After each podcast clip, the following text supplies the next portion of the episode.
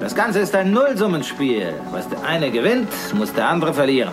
Wenn man erst drauf kommt, sobald es im Wall Street Journal steht, wird es mit Sicherheit zu spät sein. Und jetzt hört mir zu, hört mir genau zu. This is a five train. The next stop is Wall Street. Investment Briefing, das Update von den Finanzmärkten. Hallo ihr Lieben, danke fürs Einschalten. Anne Schwed hier, eure Geldexpertin von der Wall Street in New York mit den wichtigsten Tipps und Insights zu den Aktienmärkten. Die großen Spaßbremsen dieser Woche waren die Notenbanken, vor allem die Fed hier bei mir in den USA. Die hat die Zinsen diesmal nicht erhöht, sondern bleibt bei 5,25 bis 5,5 Prozent. Sie ließ aber eine weitere Zinserhöhung beim nächsten Mal offen und das sorgte für große Verunsicherung bei den Anlegern. Auch in Großbritannien und in der Schweiz wurden die Zinsen nicht erhöht. Die Bank of England bleibt bei 5,25 Prozent, obwohl die Inflation immer noch bei 6,7 Prozent liegt. In der Schweiz liegt sie nur bei 1,6 Prozent, also sogar unterhalb der Zielmarke. Die Zinsen stehen dort bei 1,75 Prozent. Fast schon Traumzahlen, muss man sagen. In China bleibt's auch wie gehabt. Die People's Bank of China belässt den für Kredite wichtigen Zins bei 3,45 Prozent. Da gab's im August aber auch schon eine Zinssenkung. Brasilien hält am Kurs der Zinssenkungen fest. Da ist man allerdings auch schon zweistellig und jetzt bei 12,75 Prozent. Zinserhöhungen gab es aber in Schweden, Norwegen und in der Türkei. Den Schlusspunkt hat die Bank of Japan gesetzt, der Sonderling unter den Notenbanken. Sie hält an der ultra lockeren Politik fest, also an den extrem niedrigen Zinsen, nahe 0 Prozent und das trotz steigender Inflation. Abgesehen davon ging in den USA diese Woche die nach der langen Corona-Pause neu angestoßene Welle der Börsengänge weiter. Allerdings verlaufen da sehr viele sehr ähnlich. Erst Hype und dann Absturz. Kein gutes Zeichen.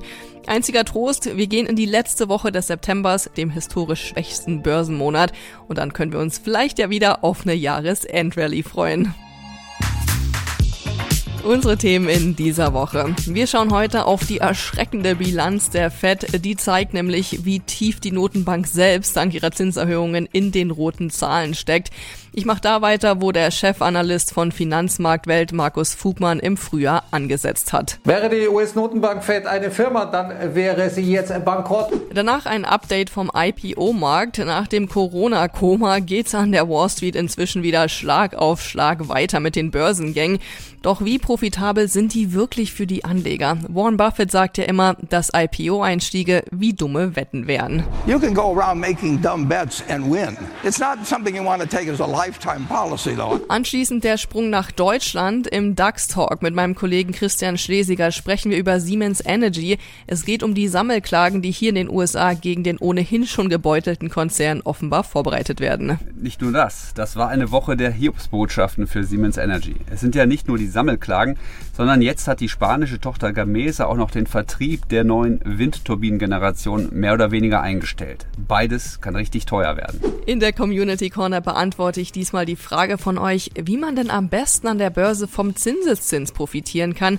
Dazu gibt's ein Rechenbeispiel mit Wow-Effekt.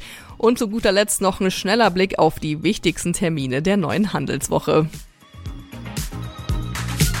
Das sind unsere Themen heute. Die komplette Ausgabe hört ihr aber nur als Teil unserer Pioneer-Familie. Wenn ihr noch nicht dabei seid, dann testet uns doch mal. Für alle, die neu an Bord kommen wollen, gibt's noch ein besonderes Angebot. Schaut einfach mal rein auf thepioneer.de, meldet euch an und dann könnt ihr hier direkt weiterhören und jede Woche neue Insights mitnehmen. Investment Briefing, das Update von den Finanzmärkten.